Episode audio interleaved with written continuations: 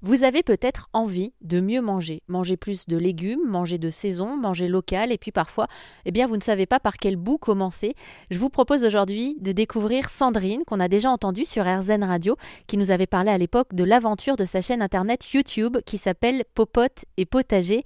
Sandrine qui a décidé il y a quelques années de s'installer à la campagne pour cultiver son propre jardin pour tenter de vivre en autosuffisance. Je lui ai demandé si dès le début, c'était une histoire d'amour avec les légumes Comment est-ce qu'elle en était arrivée là? En fait, le déclic a été lorsque ma première fille est née. Ça a vraiment été pour moi, euh, il était hors de question que je la nourrisse à coups de petits pots. Et ça a été vraiment, euh, il faut que je fasse moi-même. C'est, pas possible autrement. Euh, moi, j'étais, je suis une mère nourricière. Hein, j'adore nourrir mon entourage. C'est dans mon ADN. Et du coup, ça a été vraiment, il faut que je fasse moi-même. Et là, j'ai commencé à vraiment m'intéresser à la qualité des légumes qu'on achetait, euh, où les acheter, à, commencer, à commencer à comprendre qu'on pouvait acheter des légumes ailleurs qu'en grande surface, c'est-à-dire chez des petits maraîchers locaux. Euh, c'était ça, c'était déjà il y a presque 30 ans, donc c'était beaucoup moins évident qu'aujourd'hui. Mais ça a été vraiment un leitmotiv chez moi.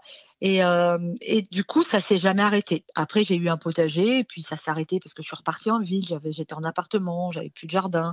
Mais globalement, j'ai toujours, toujours acheté euh, mes légumes ou même, même mes, viandes ou mes volailles chez des maraîchers, euh, dans des circuits courts, euh, des produits locaux, des produits de qualité. Je préfère manger moins, mais manger mieux. Pour en savoir davantage et vous inspirer des bonnes recettes de Sandrine, je vous rappelle qu'elle a sorti un livre qui s'appelle Réussir mes conserves maison. Toutes les informations, comme d'habitude, sur rzn.fr.